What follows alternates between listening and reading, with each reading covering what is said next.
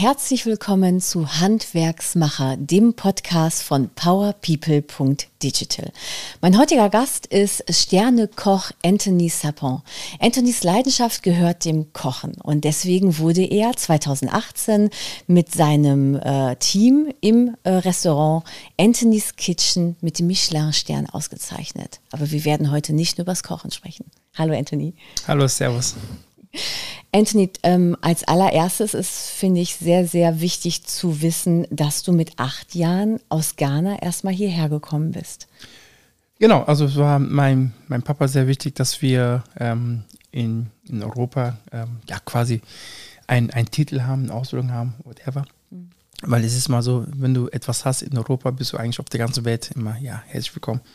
Wenn du ähm, einen Titel hast in Afrika, ähm, egal wie gut du bist und du kommst nach Europa oder, gehst nach Europa, ähm, wird der Titel nie anerkannt. Mhm. So halt mein Vater wichtig, dass wir hier in Deutschland und Europa etwas lernen. Wolltest du denn von vornherein Koch werden? Mm, ja, also ich glaube, so mein, mein erster Wunsch war natürlich Fußballspieler. Also ich habe hab früher echt wirklich gut Fußball gespielt, ähm, hatte auch mehrere Verletzungen und mein, mein Hobby war halt Kochen und habe dann quasi mein, mein Hobby dann zum Beruf gemacht. Mhm. Ja, aber auch beim, beim, Fußball wie beim Kochen musst du ja ein Team zusammenhalten, du musst ein Ziel haben, äh, Richtung Ziel, Tor äh, laufen können, ne? die Lücke im Spiel finden und so. Das, das hatten wir ja auch beim, beim letzten Interview äh, schon mit dir. Und dann hast du wirklich Koch gelernt und ähm, ich spule mal ganz schnell, schnell vor. 2014 hast du dann Anthony's Kitchen eröffnet. Genau, also ich habe, ähm, ich, ich, koche seitdem ich äh, 16 bin und ähm, habe das Glück gehabt, dass ich wirklich ähm, fast auf der ganzen Welt arbeiten durfte. Ähm, ich habe in, in, den besten Restaurants gearbeitet, habe mit den besten Chefs zusammengearbeitet, habe auch sehr viel gelernt ähm, und quasi das, was ich dann über die Jahre aufgesammelt habe, habe ich dann quasi dann meinen eigenen Businessplan geschrieben. Das heißt, ich habe mir von den ganzen Chefs, die ich hatte, es müsste ungefähr so 20 Stück gewesen sein, äh, von denen die Stärken und die Schwächen natürlich alles mhm. äh, aufgeschrieben und habe quasi deren Schwächen aufgearbeitet in, in meinen Stärken. Mhm. Und das ist das, was ich quasi 2014 dann äh, umgesetzt habe und habe dann quasi ähm, ja, mit meiner Frau dann unseren, unseren Traum verwirklicht in Meerwisch. Was ist deine Stärke? Ähm, meine Stärke würde ich sagen, ich bin extrem ruhig, äh, extrem gelassen. Ähm, also ich bin, ich komme selten in, in eine Stresssituation, weil ich einfach immer, immer nachdenke mhm. und, und ähm, eine große Stärke von mir ist, ich habe gelernt, einfach zuzuhören. Also auch das, was Menschen dir, das, was man dir sagt, einfach mal zuzuhören. Und ähm, ich bin nie emotional. Das heißt, äh, ich, ich bin nie beleidigt, wenn man mir was sagt, sondern ich denke wirklich nach, warum hat der oder die Person das gesagt und tue das dann wirklich dann äh, aufarbeiten. Mhm. Und versuche dann wirklich dann eine Lösung zu finden. Aber das ist ja auch eine Stärke dann für dein Team im Restaurant. Ja, natürlich. Ähm, weil die einfach wissen, die können sich auf mich verlassen und ich werde nie sauer, wenn was kaputt geht oder wenn was nicht funktioniert, sondern ich habe dann direkt immer entweder eine Lösung oder wenn ich für den Moment keine Lösung habe, wissen die dann genau Bescheid, dass ich in den kommenden Minuten oder Sekunden direkt äh, eine Idee habe, wie wir das äh, neu umsetzen. Ja. Nicht was sagen, Anthony fragen. wie ruhig und gelassen warst du denn dann, als du 2018 den ersten Michelin-Stern bekommen hast? Du, ganz ehrlich, und zwar total lustig, ich war an dem Tag zu einem Sonntag. Da äh, ist ähm, unsere Putzfee ist, äh, ist ausgefallen und habe dann im Laden geputzt, im Restaurant geputzt. Und habe dann, äh, ich glaube, ich habe gestaubsaugt und dann klingelt das Handy und ich bin drangegangen, so war der Michelin und äh, sagte, ja, Herr Sapong, herzlichen Glückwunsch. Ich sage, für was? Ja, zu Ihren Stern. Ich sage, okay, ich mache mal erstmal den Staubsauger aus. Ne? ähm, und habe dann direkt auch mein Team angerufen und habe gesagt, ey, alle herkommen, wir haben den Stern bekommen. Und so, ja. Also ich war da wirklich me mega, mega entspannt. Ja, mega entspannt. Ich dachte, du wärst jetzt total ausgerastet. Mm, na, ich, ich bin bei den Geburten meiner Kinder ausgerastet. Aber ähm, beim Stern war ich einfach nur entspannt. Ja, du hast einfach weitergemacht dann. Genau. Ja. Äh, das zeichnet dich auch aus, ne? dass du einfach sagst, ja, gut, erster Stern, zweiter Stern. Ja, es ist. Du kochst weiter. Ich mache weiter, genau. ich habe auch ein Ziel, deswegen, äh, ich gucke mal nach vorne ich gucke nie zurück oder ich gucke nie nach rechts, sondern ich gehe immer nur wirklich äh, immer nur nach vorne. Ähm, auf deiner äh, Karte im Restaurant steht ja sozusagen ein Menü mit Fisch, ein Menü mit Fleisch, einmal ein Veggie-Menü. Wie oft wechselst du da eigentlich als Koch? Oh, das ist eigentlich total verrückt. Äh, wir wechseln unsere Speisekarte tatsächlich alle vier Wochen.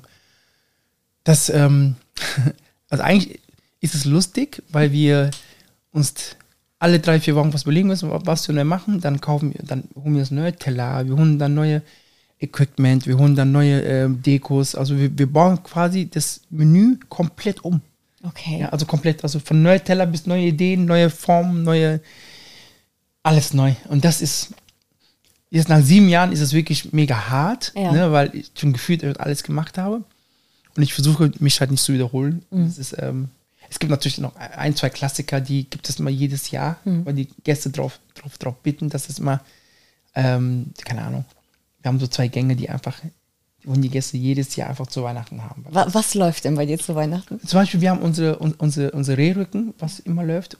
Das ist für die, die Fleisch essen. Und für die Vegetarier und Veganer haben wir dann quasi so unsere, un- unser, unser Spaziergang durch den Wald. Also ist quasi alles, was du am, Ba- am, am, am, am Pilzen hast, haben wir so draußen ein Menü gemacht. Das ist ein Hauptgang. Ja. Und das ist so, die zwei gibt es immer, immer jedes Jahr. Oh, ich möchte auch mal bei dir spazieren gehen durch den Wald. Äh, apropos Wald, du bist ja jetzt dieses Jahr dann mit dem grünen Michelin-Stern ausgezeichnet worden. Was waren das für Kriterien? Ich meine, hat da jemand den grünen Wald gegessen bei dir? Oder? Also ich glaube, ähm, was für uns wichtig war, also für uns wichtig ist, ist der grüne Stern, weil wir auch schon vorher schon nachhaltig gearbeitet haben. Das heißt, weil es, es ist nicht so, dass wir äh, jetzt ähm, seit einem Jahr, also wir arbeiten wirklich äh, seit sieben Jahren nachhaltig. Und nachhaltig ist ja, ist ja nicht nur, ähm, wie du mit den Ressourcen umgehst, sondern auch wie du mit deinem Team umgehst, wie du, wie du dein Team führst, wie du dein Restaurant führst. Und, ähm, ich meine, das Wort nachhaltig kannst du ja wirklich ziehen, den wie Ja, so ist ja- Kaugummi. Ne? Es ist ja nicht nur, dass wir nachhaltig einkaufen, sondern es ist so die Art und Weise, wie wir, wie, wie mein Team auf, auf die Arbeit kommt. Das heißt, ähm, die machen also als Sammel, Sammelpunkt, dass alle zusammenfahren. Nach der Arbeit äh, fährt einer die alle nach Hause. Ähm, ja, das sind so, so ganz viele Punkte, die wir schon einfach ähm, gemacht haben, ohne dass, dass wir wussten, dass es diesen Nachhaltigkeitsstern gibt. Ja. Ich finde das total bewundernswert. Du machst die Sachen so, so gut. Und eigentlich, ich habe bei dir das Gefühl, du willst gar keinen Stern haben, aber du willst gar nicht die Auszeichnung. Dir geht es eigentlich nur darum, die Arbeit gut zu machen und für dich so perfekt wie möglich zu gestalten. Ja, das ist wirklich so. Also, ähm, für mich spielt es eigentlich keine Rolle, ob ich einen Stern habe oder nicht, sondern für mich war es mal wichtig, dass ich ähm, das, was wir machen, einfach richtig machen und das auf den Punkt machen. Und ähm, klar, der Stern ist halt ein Bonbon, ähm, aber ich mücke mich nie mit diesem Bonbon, weil ich einfach sage, es ist schön, dass er da ist, aber ähm, es ist halt wichtig, dass es, ähm, dass der Gast, der zu uns kommt, einfach einen tollen, einen tollen Tag hat, einen tollen Abend hat. Ja. Das ist für mich eigentlich das, äh, das A und O. Ja, das merkt man dir auch an in deiner Arbeit. Also, dass, äh, das Glück des Gastes eigentlich dir an erster Stelle steht. Genau, wirklich. Sondern hat jetzt die Corona-Pandemie dir natürlich auch einen Strich durch die Rechnung gemacht. Ähm, nicht wirklich, muss ich ehrlich sagen. Also, ähm, da wir als Team sehr kreativ sind, haben wir es dann direkt, wir wussten, was auf uns zukommt. Also, es war ja jetzt nicht so, dass wir heute auf morgen gesagt haben, wir machen zu, sondern wir wussten, okay, es wird kommen. Und ähm, war auch, wie, ich schon gesagt habe, dass wir, wir haben nicht das Problem, wir haben eine Lösung gesucht. Das haben wir auch geschafft. Wir haben auch dann unsere Kochboxen dann ähm, erweitert, ähm, was auch mega ankam. Wir haben Kochboxen wirklich gefühlt in die ganze Republik verschickt. Wir haben ähm, dann unser, ähm, unser Restaurant ausgebaut zu einem Pop-Up-Shop, ja, weil die Gäste durften ja nicht zu uns kommen. Das heißt, wir haben dann quasi einen Supermarkt äh, in, in unser Restaurant gebaut. Okay. Hab dann, ich habe dann ganz schnell äh, bei dem Bürgermeister nach, äh, nach einer Konstitution gefragt und ich habe dann eine drei monats konstitution bekommen für, für, eine, für, ein, ähm, ja, für einen Store Ja. und haben dann quasi dort äh, Lebensmittel verkauft in, in, im Restaurant. Aber wie muss ich mir das vorstellen? Dann komme ich rein und sage, hey Anthony, ich möchte sozusagen den Waldspaziergang mal nachkochen bei mir zu Hause. Gib mir alles, was ich dafür brauche in einer Box? Genau. oder? Nee, nee, du bist reingekommen, ähm, als ob du zu einem Feinkostladen äh, Feinkostladen gehst und hast dann, dann frisch gebackene Brote, Käse, Fisch, Fleisch, also quasi die Produkte, die wir, die wir kaufen, haben wir dann quasi als, als Regal Ja. aufgestellt, wirklich mit den, unsere Öle, ja. unsere Tomaten. Und dann sind die Gäste durchgegangen mit dem Korb und haben dann quasi eingekauft. Krass. Ja, äh, bewundernswert. Also ein guter Unternehmer ist ja eine Person, die immer die Lücke im Spiel sieht. Genau. Und die sich halt eigentlich nicht von Pandemien irgendwie beeindrucken lässt, sondern einfach zusieht, dass man aus dem Schlimmsten das Beste macht. Genau so ist es. Krass. Wirst du das denn jetzt beibehalten mit dem Shop? Genau, wir sind jetzt, äh, den Shop haben wir noch sogar noch ausge, ausgeweitet, dass wir, ähm, wir sind jetzt ähm, äh, Lieferant und zwar, ähm, wir sind bei Müller Drogeriemarkt, mhm. macht es gerade eine neue Feinkostlinie ja. und wir sind dort gelistet. Also es war auch ein Prozess, der auch sehr lange ging. Mhm. Ähm, mittlerweile sind wir auch bio-zertifiziert, was auch ein, ein mega harter Weg war. Und ähm, ich habe, du musst überlegen, also als Koch bist ja, bist ja quasi in, in den Einzelhandel ja gar nicht zu Hause. Und auf einmal fängst du an, gibt es Sachen, die, dich, die du machen musst, so wie Zolltarifnummer, ELAE-Nummer mhm. und das und dies und jenes.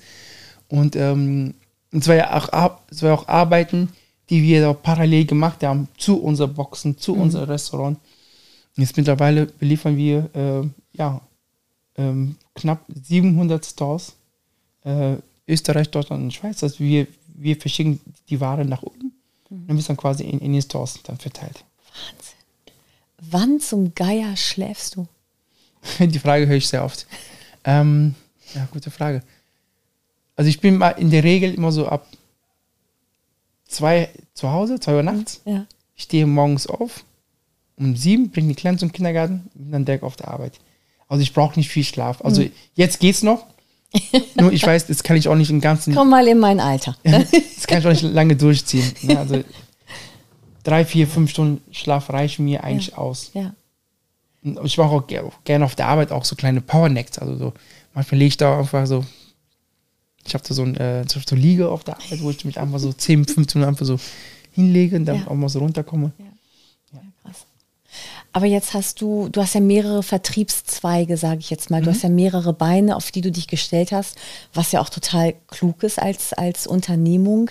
Was machst du am liebsten? Mm, also ich glaube, am liebsten tue ich gerne so Produkte ähm, suchen. Also quasi, äh, ja, ob, ich gehe teilweise fahre ich zu unseren Bauern raus und gucke, was der gerade hat. Ähm, nämlich neue Kreuzung das mache ich eigentlich, eigentlich gerne. Das einfach mal so rausfahren, mal neue Fische, neue Fleisch, neue Geflügel einfach mal so auszuprobieren. Ähm, auf, auf viel, viel vegetarische Sachen, viel vegane Sachen, was so, was alles so gibt. Hm. Also ich probiere sehr, sehr viel aus. Ja. Bist du selber auch Vegetarier oder isst du alles querbeet? Mm, ich esse, also ich esse kontrolliert. Das heißt, ähm, ich esse natürlich auch Fleisch, ich esse auch gerne Fisch, ich esse auch gerne Gemüse. Ähm, aber ich esse halt nicht in, nicht in Übermaß. Und mhm. ich esse auch keine, soll ich das sagen, ohne dass es blöd rüberkommt, also nicht diese minderwertige Produkte. Also ich mhm. esse kein Hähnchenbrust für 99 Cent. Ich, ja. ich, ich, ich esse keine, kein, kein Salami für, für, für 20 Cent. Was esse ich natürlich nicht. Ja gut, aber da sagte ja auch die Logik, dass das nicht qualitativ hochwertig sein kann. Ja, ja, ja, aber ich habe aufgehört, ähm, beim Essen auf, auf, den, auf, den, auf, den, auf, auf den Preis zu gucken. Also mhm. wenn ich irgendwo einkaufe und ich sehe, keine Ahnung, da gibt es ein Salami oder so, gibt es einen Wurst oder gibt es whatever, egal was ist, so für 50 Cent. Mhm. Ne? Also wir können ja alle rechnen. Dann wissen wir, okay, was kostet Verpackung, ne? Der, der, Lieferant in der Regel hat auch sein Geld, mhm. dann zieht auch sein Geld raus. Das heißt, am Ende des Tages kaufst du so ein, ein, ein, ein Packung äh, Käse oder eine Packung Fleischwurst, whatever. Ne? Kostet der Inhalt, ist Pfennig, Pfennigbeträge. Mhm. So, und dann ist die Frage, würdest, würdest du für Pfennigbeträge essen? Ne? Ja. Ähm, vor allen Dingen, was führst du deinem Körper zu? Ne? Genau, ne? das sind so Fragen, die, aber das muss aber jeder für sich wissen. Also, ne? also ich achte da extrem drauf. Und ähm, es ähm, kommt für mich gar nicht, gar nicht, gar nicht in den Magen, weil der Magen ist so wichtig für uns. Ähm, am Ende des Tages ist das, was du isst, muss ja auch irgendwo raus. Und das mhm. sind sehr, sehr, sehr Giftstoffe, die dann im Körper drinnen bleiben. Sind ja auch, das sind auch so Krebs, ist, so, ist, ist ein ganz, ist ein ganz, Schwieriges ganz Thema. schwieriges Thema. Ja. Und da bin ich, auch, ich, ich achte extrem drauf. Ja. Ich kann es jedem empfehlen, darauf zu achten. Ne? Ja. Ähm, dann würde auch die Industrie da aufhören, auch so Billigprodukte anzubieten, wenn wir alle anfangen würden, wirklich hochwertig, hochwertig einzukaufen. Ja. Ja gut, wir entscheiden ja als Konsumenten mit unserem Portemonnaie, wo die Reise hingeht. Und wenn die Leute anfangen würden, hochwertiger zu kaufen oder weniger, ich sage jetzt mal auf meine Art, weniger Mist, ähm, dann würde die Industrie auf jeden Fall darauf reagieren. Genau. Ne? Ja. Wirst du denn dein ganzes Wissen, was du jetzt hast als Koch und äh, ähm, das in der neuen Handwerkskochshow auch veröffentlichen? Oder was hast du da mit uns vor in der Handwerkskochshow?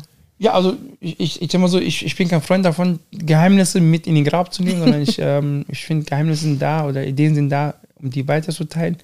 Ähm, am Ende des Tages ist das ganze Leben ein Lernprozess und man kann einfach nur weitergeben. Und ich bin wirklich kein Freund davon, Ideen oder Erfahrungen einfach mit in den Grab zu nehmen. Das ist einfach. Das wäre so egoistisch. Also Omas Rezepte werden dann auch bald auf YouTube Ja. veröffentlicht. Genau. Und zwar so, dass wir Handwerker und Handwerkerinnen Es nachkochen könnt, ja. ja. Sehr gut. Was wird es denn so an Highlights geben? Erzähl mal ein kleines Geheimnis. Also zum Beispiel, also ich sag mal so, ähm, wieder zurück zu den Wurzeln, also me- me- meine Wurzeln liegen, ja in Ghana, in, in Westafrika. Ähm, da haben wir auch eine mega spannende Küche und ich bin jetzt gerade dabei, so auch so die, ähm, so so die Wurzel der, ähm, das erklären. Also ich, ich, ich mache mal anders. Ich meine, Essen ist für mich ist Kultur Ja. und Geschichte. Ja, und darum geht es ja für mich da quasi, dass ich quasi ähm, die Geschichte von einem, von einem Volk erzähle, wie die gegessen haben. Also es ist eigentlich total lustig, weil ich, ich wenn ich irgendwo hinreise, reise ich nicht dorthin, um mir irgendwie die Berge anzuschauen. Ich reise mir, ich gehe in ein Land, um mir die, um mir die Esskultur anzuschauen. Und das ist so, das will ich wieder so wiedergeben. Ja. Also quasi back to the roots. Sehr cool. Ich freue mich da mega drauf. Also ich bin sehr, sehr gespannt, was dann bald auf YouTube zu, zu sehen sein wird. Du Ja, hast ja tausend Pläne. Ja. Was wird es denn noch so in Zukunft von dir geben? Welche Pläne äh, dürfen wir bald bewundern? Ich habe da irgendwas mit Reisen gehört, aber ich weiß nicht recht. Genau, also wir werden auf jeden Fall ähm, eine tolle, eine tolle ähm, Reisefolge machen, in dem wir ganz viele Länder besuchen, die ich, die ich mal gearbeitet habe. Ähm, ob es äh, in Ghana ist, ob es ähm, in Kasachstan ist, ob es äh, in St. Petersburg, Moskau, äh, Istanbul, London. Und dann werden wir wirklich ähm, ja, dort die, die Restaurants auf, aufsuchen, die ich gearbeitet habe und die Menschen, die dort gearbeitet haben. Ja. Ja. Mittlerweile ist ja schon ein paar Jahre vergangen und es, daraus sind ja wirklich Top-Köche geworden, Ja. in, die zusammen gearbeitet haben und die mal, die mal zu besuchen, um zu sehen, was machen die, welche Kochstil haben die jetzt, kochen die traditionell, kochen die modern. Ja. Das wird so geben. Das ist so die neue äh, Reise, ja, ja, die Reise um die Welt, sag ich mal so. Ach, schön. Hast du denn auch mal in Spanien gekocht? Darf ich mitkommen? Ja, in Spanien war ich tatsächlich äh, in Girona, Ja. Habe in Girona gekocht und in, in Palamos. Okay. Ähm, hast du denn noch Platz im Handgepäck für mich oder wie geht das jetzt? Ja, Platz ist noch genug. Okay. Ja, gut, dann würde ich sagen, hiermit schließen wir das ganz schnell das Interview. Ich wünsche dir für alles, was du vorhast, unfassbar viel Glück, Dankeschön. Nerven, Ruhe, Frieden, nette Menschen um dich herum und ganz, ganz viele Leute mit unfassbar viel Hunger. Dankeschön. Danke, dass du da warst. Sehr gerne. Das war's wieder einmal von Power People. Der Dachmarke von Handwerksmiss und Mister, der Handwerkskochshow und diesem Podcast Handwerksmacher. Mehr Infos und alle Episoden findest du auf www.powerpeople.digital.